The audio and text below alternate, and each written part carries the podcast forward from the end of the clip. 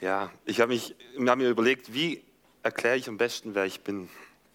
Und da habe ich gedacht, ja, ich habe hab da so ein cooles Foto gesehen von meinem Dad ähm, mit einer Perücke. Und da habe ich gedacht, ja, das stellen wir einfach nach, weil wie der Vater so der Sohn, mein Vater hat schon gesagt, ich bin sein Sohn. mein Name ist Joel Fischer, für die, die mich nicht kennen. Ich bin 22 Jahre alt, ich komme ursprünglich hier aus der Gemeinde, also ich würde sagen, ich bin ein Kind dieser Gemeinde. Ähm, und ich habe auch immer hier gearbeitet und es war eine sehr interessante Zeit.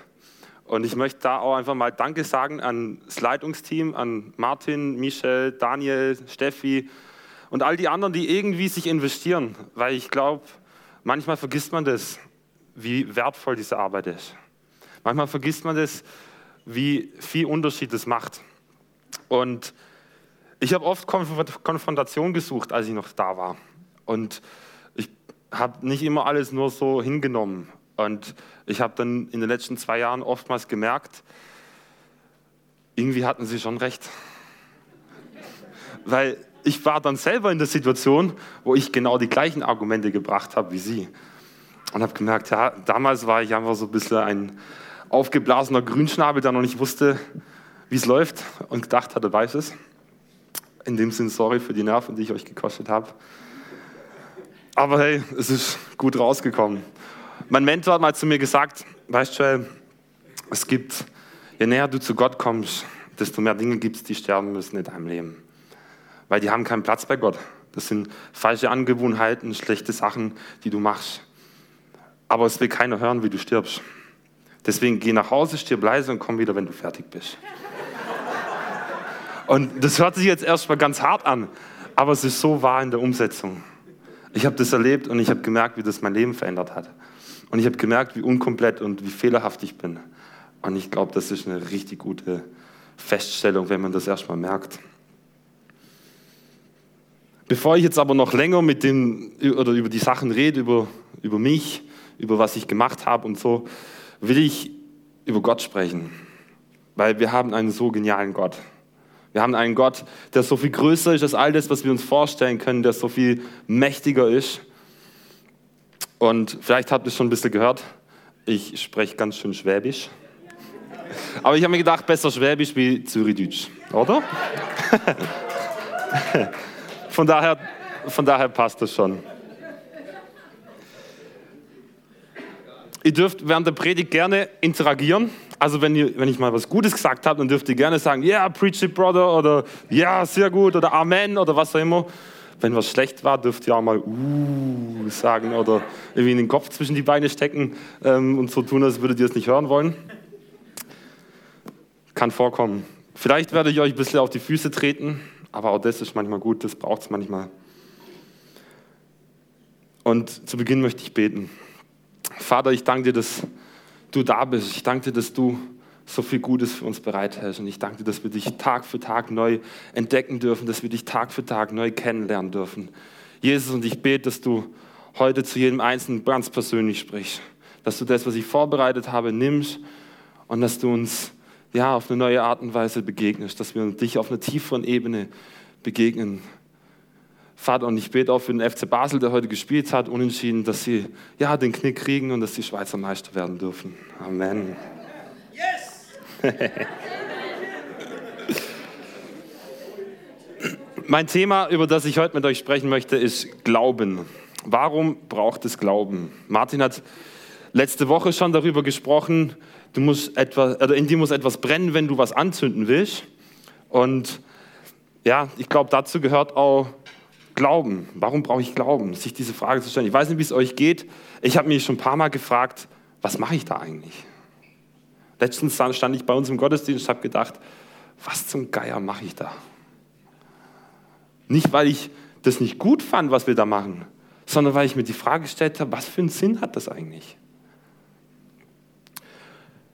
Glaube ist so ein, ist so ein Ding, das kann man nicht wirklich beweisen. Und deswegen ist es manchmal ein bisschen schwierig. Ich kann zum Beispiel an jemanden glauben, ich kann aber auch jemandem glauben.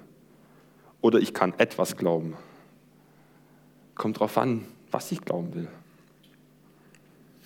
Ich glaube, Glaube ist eine nicht von Beweisen oder Faktoren unabhängige Gewissheit oder Überzeugung. Das heißt, es ist etwas, was ich eben, wie gesagt, nicht beweisen oder belegen kann, worauf ich aber trotzdem vertraue. Und wenn ihr eine Bibel dabei habt, könnt ihr sie gerne mal nach vorne nehmen. Ich habe extra eine rote mitgebracht, weil ich habe rote Schuhe an. Da habe ich gedacht, bin ich ein bisschen fundierter unterwegs. Ist nicht angekommen, gell? Einer meiner besten Freunde hat den mal gebracht und ich fand den super und da habe ich gedacht, den muss ich auch mitnehmen. Und, und zwar möchte ich mit euch die Stelle in Hebräer 11 anschauen. Hebräer 11, Vers 1, da steht, der Glaube aber ist eine Wirklichkeit dessen, was man hofft und ein Nichtzweifeln an dem, was man nicht sieht. Ich sage es nochmal. Der Glaube aber ist eine Wirklichkeit dessen, was man hofft und ein Nichtzweifeln an dem, was man nicht sieht. Geht es euch auch so, dass ihr denkt, hä, was zum Geier heißt das? Ich verstehe das nicht. Also ich musste ungefähr drei bis viermal diese Stelle lesen, bis ich dann einigermaßen verstanden habe, was es heißt, oder zumindest habe ich das Gefühl gehabt, dass ich es verstanden habe. Ich glaube, Glaube drückt was aus, das ich hoffe. Glaube drückt eine Hoffnung aus. Es drückt eine Hoffnung aus von etwas, was ich nicht sehe, was ich nicht direkt in die Hände nehmen kann was trotzdem aber irgendwie da ist. Ich weiß nicht, ob ihr es schon mal erlebt habt, aber ich habe in meinem, in meinem Leben schon ganz viele solche Momente gehabt, wo ich gedacht habe, hä, ich kann, ich kann das irgendwie nicht erklären. Ich weiß gerade nicht, was passiert ist und trotzdem ist passiert. Ich glaube, das ist unter anderem Glaube. Und in dieser, diesem Kapitel Hebräer 11, da schreibt der Autor, man weiß nicht genau, wer das war, schreibt darüber, dass es Vorbilder im Glauben gab, im Alten Testament. Er schreibt zum Beispiel über Abel, Vers 4. Abel, der sich mit seinem Bruder wegen der Brandopfer gestritten hat. Jetzt dieser Bruder Kain, der ist danach dem Abel an die Gurgel gegangen. Er hat selber Hand angelegt und hat ihn umgebracht. Was Kain nicht verstanden hat, es ging nicht um die Brandopfer. Weil Abels Brandopfer wurde angenommen und Kains nicht. Das war der Grund, warum er wütend war. Es ging aber nicht um die Brandopfer. Und Abel, äh, Kain hat es nicht verstanden. Das drückt sich auch danach aus in der Haltung, die Kain gegenüber Gott hatte. Kain wollte Gott täuschen. Er wollte ihm was vormachen. Also ich glaube, das ist ehrlich gesagt nicht so eine besonders schlaue Idee, weil jemand, der allwissend ist, dem kannst du nichts vormachen. Das geht irgendwie nicht.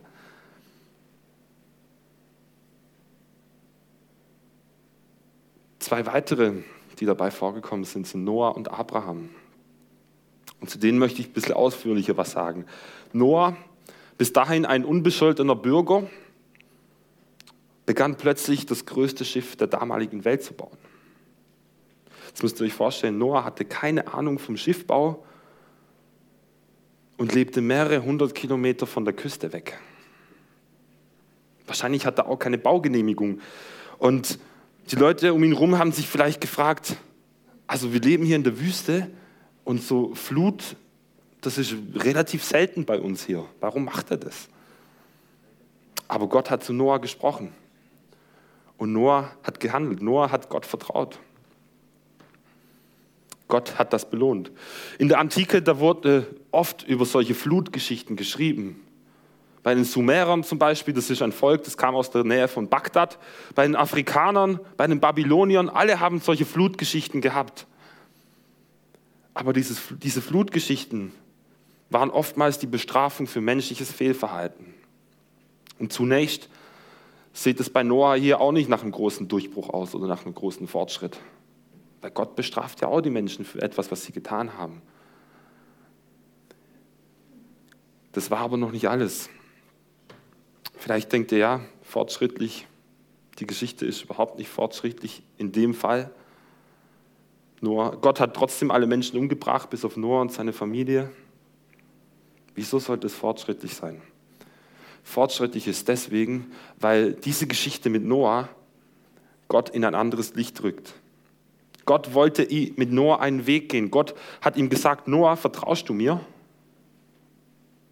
Und Noah hat gesagt, ja. Und Gott hat gesagt, also gut, Noah, du, du hast gesagt, du vertraust mir. dann auf, dann bau ein Schiff. Und zwar so groß, dass von allen Tieren zwei Stück drin Platz haben. Und was hat Noah gemacht? Vielleicht hat er sich zuerst den Kopf gefasst und dachte, warum? Aber er hat es gemacht. Noah hat es gemacht und hat auf sich genommen, dass er aussieht wie der größte Idiot. Er hat Gott vertraut. Er hat sich darauf eingelassen. Und Gott hat das belohnt. Abraham. Abraham war ein Mann, der durch Glauben gehorsam wurde. Sein Gehorsam war so groß, dass er ein Land verließ für ein Land, das Gott ihm geben wollte, obwohl er noch nicht mal wusste, wo es war. Sein Glaube war so groß, dass Gott zu ihm gesagt hat, Abraham, du wirst der Vater vieler, vieler Kinder sein. Problem war, er war 100 und seine Frau war 90 und sie hatten keine Kinder. Und trotzdem, Abraham ist dran geblieben. Er ging sogar so weit, dass er seinen eigenen Sohn opfern wollte, weil er so sehr an Gott geglaubt hat. Und das nachdem sein Sohn geboren ist. Seine Frau war ja schon 90 und hat ihm einen Sohn geboren. Und dann soll nochmal ein Kind kommen, nochmal, nochmal. Aber wieso opfert er sein Kind? Jetzt, wo es endlich da ist.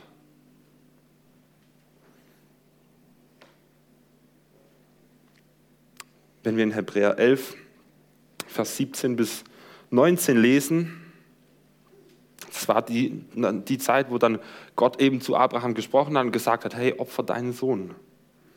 Da steht, Abraham glaubte so unerschütterlich an Gott, dass er sogar bereit war, seinen einzigen Sohn Isaak zu opfern, als Gott ihn auf die Probe stellte. Und das, obwohl ihm Gott ein Versprechen gegeben hat und gesagt hatte, die Nachkommen deines Sohnes Isaak werden das auserwählte Volk sein.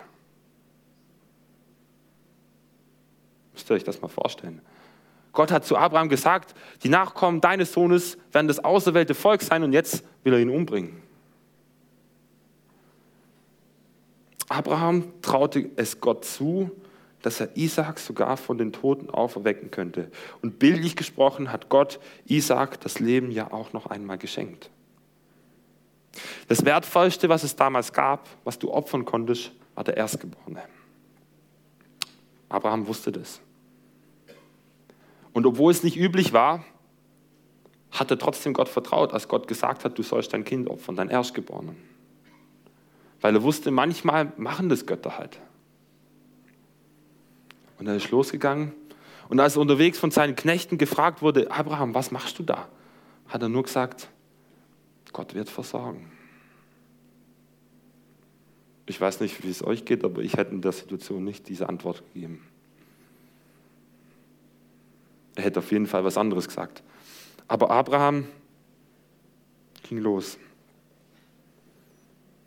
Und dann kam das Überraschende. Gott zeigte sich anders. Abraham war dabei, seinen Sohn zu opfern und plötzlich stoppte Gott Abraham. Normalerweise taten Götter sowas nicht. Ihr müsst euch vorstellen, diese ganze Zeit von Trauer, von Wut vielleicht auch, von Ernüchterung, von allen möglichen Gedanken. Und dann steht er da an diesem Altar, den er gebaut hat, mit seinem Sohn zusammen und will dieses Messer in seinen Sohn reinrammen. Und Gott sagt, halt. Halt. Anbetung und Opfern hieß damals, ich gebe Gott etwas. Aber hier in dieser Geschichte mit Gott und Abraham ist etwas ganz Neues passiert. Gott hat plötzlich selber angefangen zu geben. Gott hat gesagt, Abraham, du musst mir deinen Sohn nicht geben. Du musst das nicht tun. Ich gebe ihm sein Leben zurück. Gott hat versorgt.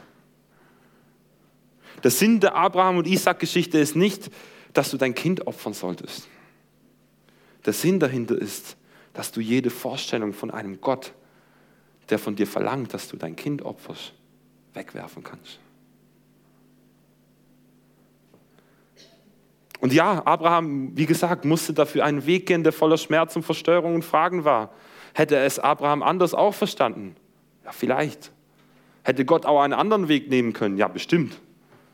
Warum hat er es nicht getan? Keine Ahnung. Aber eins weiß ich.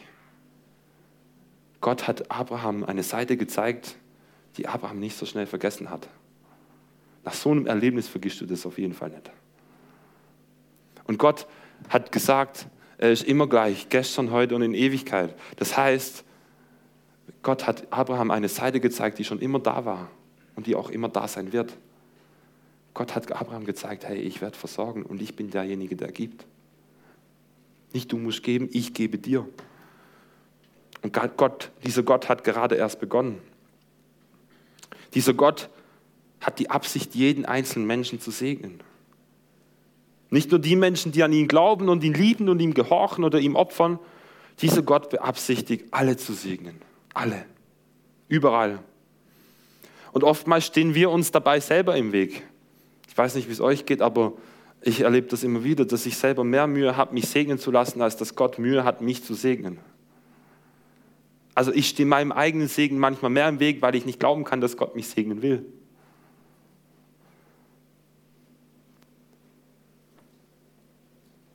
Und davon gibt es ganz viele Geschichten in der Bibel. Eine Frau namens Ruth, deren Mann gerade gestorben ist, geht in ein neues Land und macht eine sexuell eindeutige, eindeutige Annäherung an einen Mann namens Boas. Ihre Schwiegermutter hat ihr gesagt, sie soll nachts zu ihm gehen und seine Füße freilegen. Ich weiß nicht, wie ihr das versteht, aber für mich ist es ziemlich eindeutig. Boas hat sie dann zu seiner Frau gemacht. Und sie haben ein Kind. Das Buch Ruth in zwei Sätzen zusammengefasst. Jetzt, diese Geschichte wirkt auf Anhieb so wie die Geschichte einer dubiosen Familie mit einer vor ja, Trauer und, und Zerbrochenheit, bitteren Schwiegermutter. So, ja, danach hört sich's an aber nur bis zu den letzten beiden Versen dieses Buches.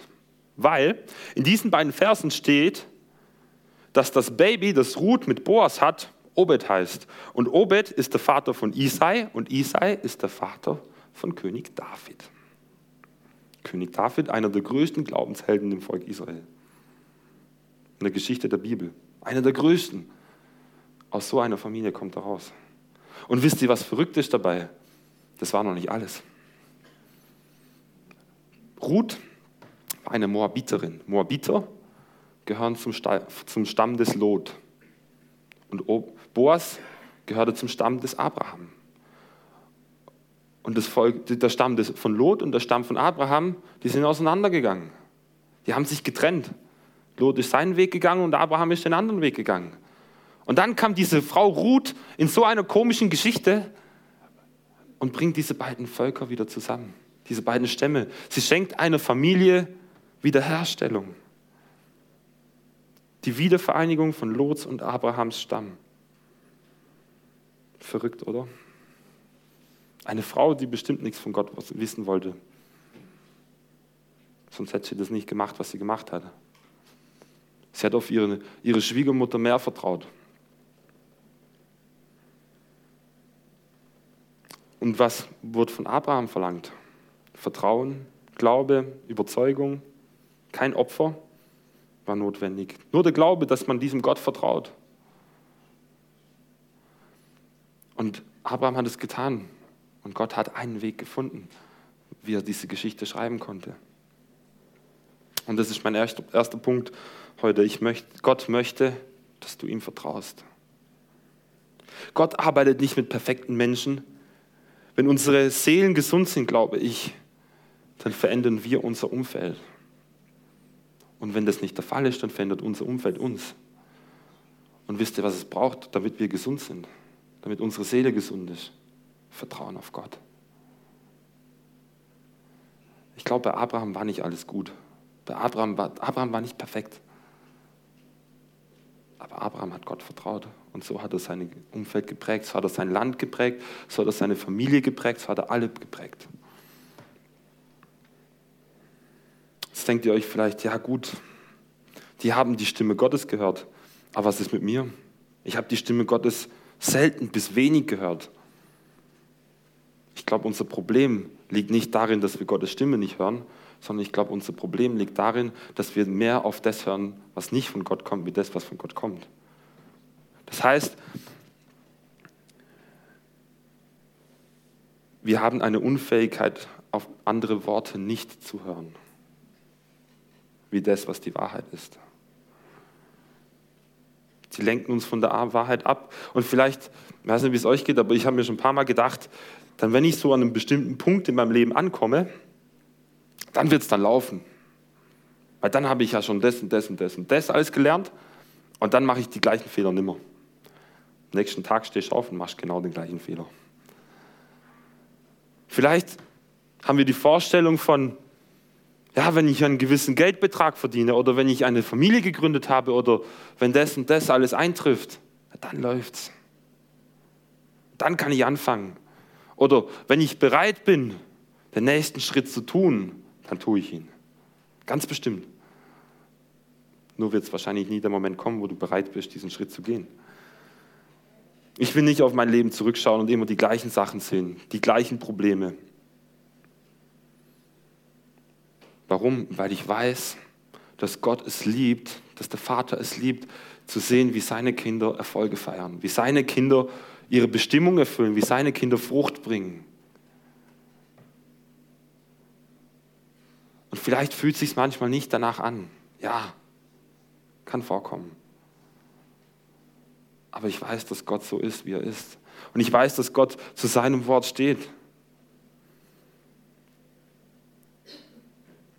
Möchte dich fragen, bist du bereit, das Leben zu leben, das Gott dir gegeben hat oder das Gott dir geben möchte? Oder willst du dein eigenes Leben leben? Manchmal stehen wir vor dieser Entscheidung, dass wir entweder unseren Weg gehen und der wird gut sein. Der wird gut sein. Wir werden alles haben, was wir brauchen. Aber dann gibt es den anderen Weg, nämlich den Weg Gottes. Und der wird mit viel, viel mehr Segen gesegnet sein. Ich stand letztens vor dieser Entscheidung und ich habe mich für diesen Weg Gottes entschieden, obwohl ich nicht weiß, wo es hingeht. Und ich bin heute hier, um euch zu sagen, hey, Gott liebt euch. Gott liebt dich. Von ganzem Herzen. In Johannes 3, Vers 16 steht, so sehr hat Gott die Welt geliebt, dass er seinen einzigen eingeborenen, erstgeborenen Sohn gab. Für dich, damit du leben kannst. Was haben wir vorhin gehört über Abraham und Erstgeborene? Das Wertvollste, was du geben kannst. Gott hat das Wertvollste gegeben, sich selbst. Noch mehr Beweis geht gar nicht. Und was für ein Gott ist das, der sich selber opfert? Diese Liebe, die muss so skandalös sein, dass er sich sogar bereit ist, alles zu geben, was er hat. Dass Gott dir gibt entsprechend gegen, gegen das, was alles, was, was bevor von, Gott, von Göttern erwartet wurde, hat Gott gegeben. Gott hat sich diese Mühe auf sich genommen. Der zweite Punkt, Gott liebt dich. Gott will dich. Vielleicht bist du mit mir bisher auf einer Wellenlänge und denkst dir, ja, das ist, hört sich alles ganz nett an und ganz gut an und macht vielleicht auch Sinn. Ähm, aber was hat das eigentlich mit, deiner, mit deinem Predigtitel zu tun? Warum brauche ich Glauben? Vielleicht denkst du sogar, ich habe doch alles, was ich brauche. Ich habe Geld, Ansehen, Frau, Kinder, Haus, Freunde und und und. Ich habe doch alles. Mir geht es nicht schlecht. Ja, ja. Und dann beglückwünsche ich dich, wenn es dir so geht. Aber ich möchte dir auch eine Frage stellen. Dann schau mal in dich rein und überleg dir, wie geht es dir da drin? Ich weiß nicht, wie es bei euch aussieht, aber bei mir sind da ganz viele Narben, sind da Verletzungen, sind da Dinge, die geheilt werden müssen. Und ich komme nicht aus einem schlechten Elternhaus. Ich habe eine gute Kindheit gehabt. Ich habe viele, viele Dinge erlebt, die andere nicht erleben. Ich habe viele Privilegien genossen, immer noch. Und trotzdem sieht es bei mir so, aus. Und ich bin überzeugt, dass es bei jedem von euch ähnlich aussieht.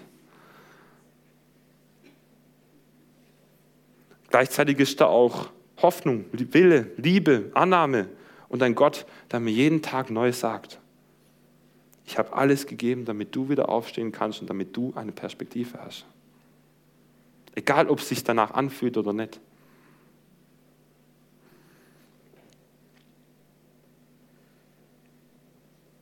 Vielleicht denkst du jetzt, ja, werd du erstmal so alt wie ich.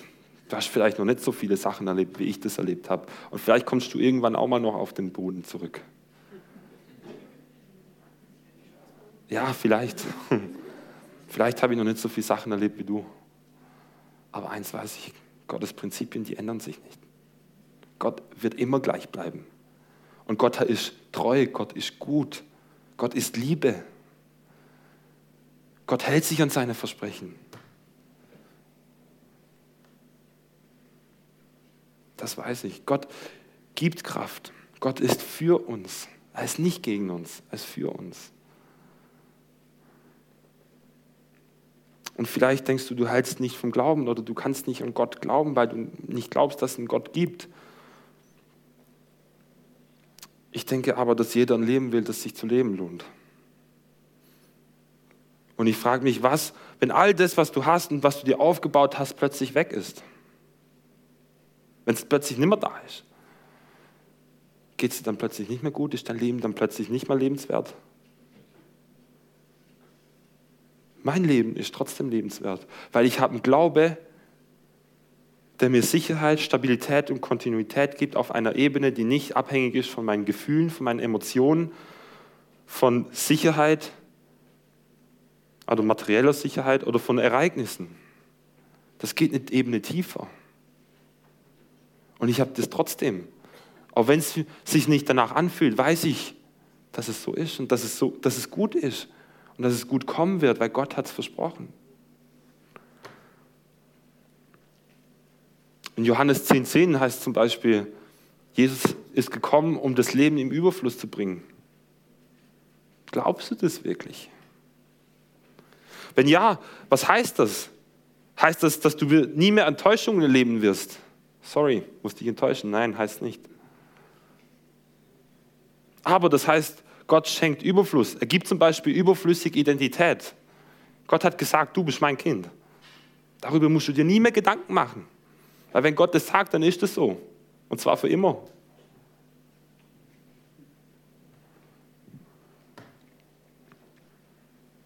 Was ist, wenn du versagst? Ja, Gott ist da und hilft dir wieder auf. Was ist, wenn nochmal hinfällst? Ja, Gott ist immer noch da und hilft hilft dir immer noch hoch. Gott wird nicht weggehen. Vielleicht fühlst du dich so, als manchmal so, als ob dir Leute ins Gesicht spucken und dich schlagen, vielleicht nicht körperlich, aber verbal.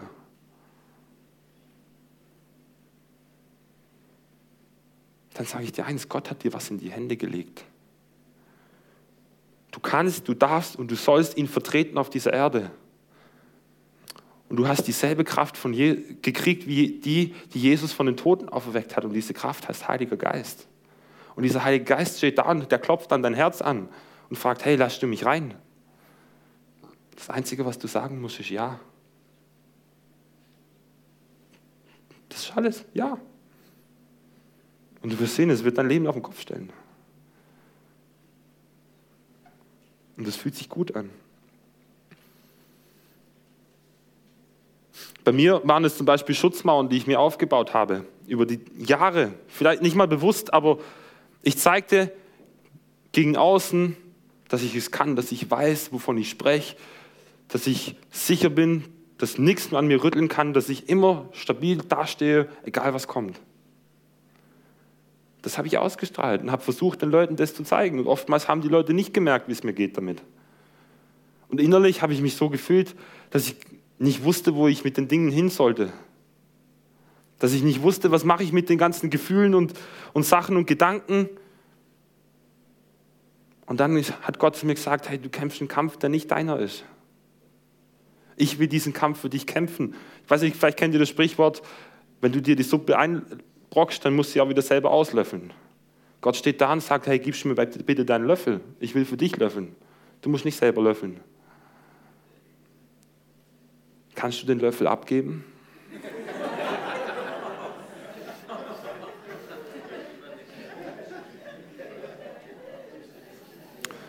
Ich weiß nicht, ich weiß nicht, für wen das ist.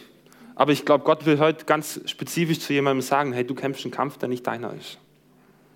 Du kämpfst einen Kampf, der eigentlich mein Kampf ist. Also gib mir diesen Löffel. In Matthäus 18 heißt es, werdet wie die Kinder. Ich weiß nicht, ob ihr euch daran erinnert, wie ihr euch als Kinder gefühlt habt. Als Kinder, da rennt man rum, man spielt, man hat Spaß, man erlebt Frust, man erlebt Niederlagen, Siege, was auch immer. Aber man macht sich keine Gedanken über Probleme. Man ist einfach. Vielleicht denkst du dir jetzt, ja, das war ein bisschen naiv damals, so, so funktioniert die Welt halt nicht. Aber hey, Jesus hat gesagt, den Kindern gehört das Königreich. Jesus hat gesagt, werdet wie die Kinder. Warum hast du als Kind damals nicht weitergedacht? Bei mir war es so, weil ich wusste, dass meine Eltern mir helfen, wenn es scheiße läuft. Auf gut Deutsch gesagt. Warum glauben wir das jetzt heute nicht mehr? Warum können wir nicht glauben, dass wenn es uns nicht läuft, dass unser Vater im Himmel für uns sorgen wird? Dass der kommt und sagt, ja, ich bin da und ich sorge für dich. Warum fällt uns das so schwer?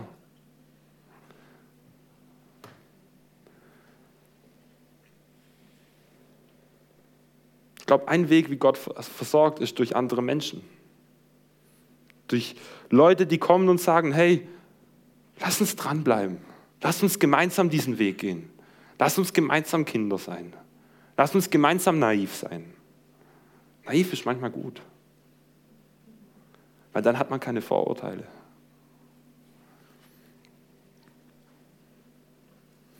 Wenn ich mal versucht habe, mein Leben selbst in die Hand zu nehmen, bin ich damit grandios auf die Schnauze gefallen. Und ich habe nur eins festgestellt. Wirklich lebendig bin ich dann, wenn Jesus da ist. Ansonsten vegetiere ich einfach vor mich hin. Ohne Sinn, ohne Ziel, ohne Punkt, wo ich hin will. Und wisst ihr was? Die ganze Geschichte der Bibel zeigt auf, Gott hat von Anfang an zwei Bäume in den Garten gestellt. Gott hat von Anfang an uns die Möglichkeit gegeben, ihm zu vertrauen, ihm zu glauben oder halt eben unser Schicksal selbst in die Hand zu nehmen und das zu tun, was wir wollen. Und es hat ganz oft schon nicht funktioniert. Aber hey, er gab uns die Möglichkeit, uns zu entscheiden. Er gab uns die Möglichkeit zu entscheiden, zu glauben, zu vertrauen. Und wisst ihr was? Ich habe bisher erlebt, dass wenn die Herrlichkeit Gottes gekommen ist, dann war meine natürliche Reaktion zu glauben. Wenn ich Sachen erlebt habe, die ich nicht erklären konnte, wenn ich die Gegenwart Gottes gespürt habe, gesehen oder gerochen habe, dann war meine natürliche Reaktion darauf zu glauben. Wenn wir irgendwann mal bei Gott sein werden, dann können wir uns nicht mehr entscheiden zu glauben, dann werden wir glauben, weil wir es sehen. Aber hey, es liegt so viel Kraft darin, jetzt schon zu glauben. Und du kannst dir so viel mühsame Momente ersparen, wenn du jetzt schon dich entscheidest zu glauben. Und dazu komme ich zu meinem letzten Punkt. Gott will, dass du dein Leben genießt. Gott will, dass es dir gut geht. Gott will, dass du Spaß hast. Gott will, dass du ein erfülltes Leben hast. Gott will, dass du dein Leben lieben kannst. Und wenn du dein Leben nicht lieben oder leben willst, dann bist du selber schuld. Dann hat keine andere, kein anderer Mensch eine Schuld oder kein, kein Gott. Dann ist das deine eigene Schuld, weil du hast dich dazu entschieden. Und ich weiß nicht, wo du gerade drin stehst und wie düster das vielleicht für dich aussieht. Aber ich weiß eins, du hast die Entscheidung bei dir. Du hast die Möglichkeit zu sagen, jawohl, ich glaube, auch wenn es nicht aussieht. Jawohl, ich glaube, auch wenn es aussieht. Aber jawohl, ich glaube und ich will.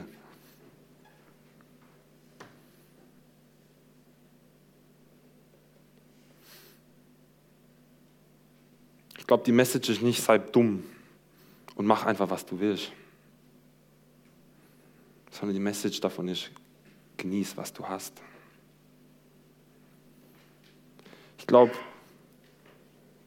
Jesus hat gesagt, wir sind Botschafter an seiner Stadt.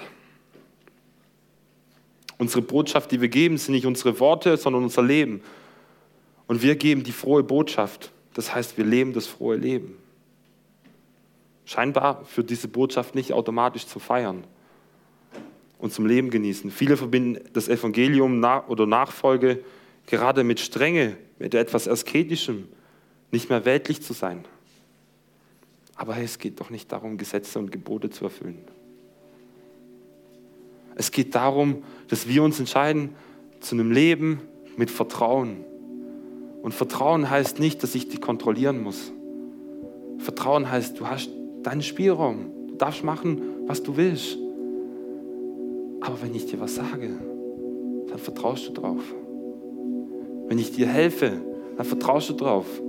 Als Kind, wenn du, das, wenn du was von deinen Eltern zum ersten Mal hörst, dann ist das für dich gesetzt, dann ist das für dich ge gegeben, weil deine Eltern sagen das. Diskutier mal mit einem Dreijährigen gegen etwas, was sein Vater oder seine Mutter gesagt hat. Wird nicht funktionieren, weil er wird immer wieder kommen. Ja, Papa hat aber gesagt oder Mama hat gesagt.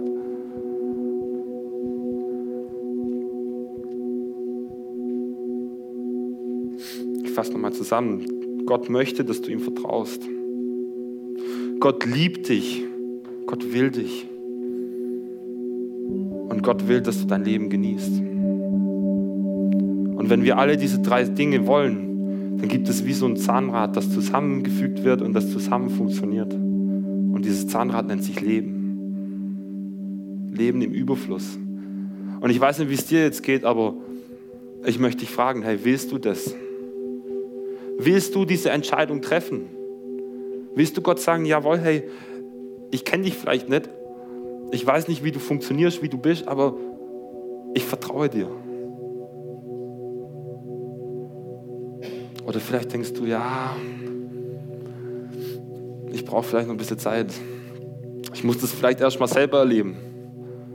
Dann lade ich dich ein, bevor du heute Abend schlafen gehst, sag zu Gott, Gott, wenn es dich gibt, dann zeig dich mir so, dass ich weiß, dass du an mich glaubst.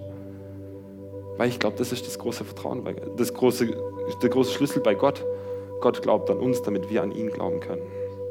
Und das kann man erleben, das kann man spüren.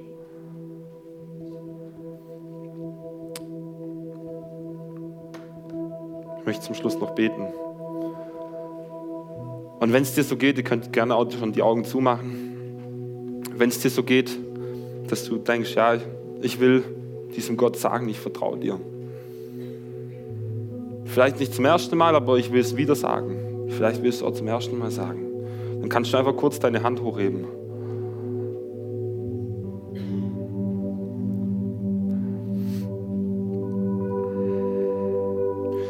Jesus, ich danke dir, dass du da bist. Ich danke dir, dass du so gerne gibst, dass du so großartig bist, dass du so unendlich viel größer bist als all das, was wir uns vorstellen können. Jesus, und ich bete, dass jeder Einzelne, der sagt, ich vertraue dir, spürt, wie du auch ihm vertraust. Jesus, dass jeder Einzelne, der sagt, ich glaube an dich, sagt, ja, du sollst auch an mich glauben. Jeder Einzelne, der zu dir Ja sagt, zu dem sagst auch du Ja. Und Jesus, dafür danke ich dir und ich segne jeden Einzelnen mit deiner Gegenwart, Heiliger Geist. Ich segne jeden Einzelnen damit, dass du mit ihm unterwegs bist und dass du ihm zeigst, dass du an ihm glaubst. Dass man das spüren kann. Und Jesus, ich danke dir, dass du uns versorgst. Dass du unseren, Begeg unseren Bedürfnissen da begegnest, wo wir es brauchen. Bitte ich in deinem Namen, Jesus.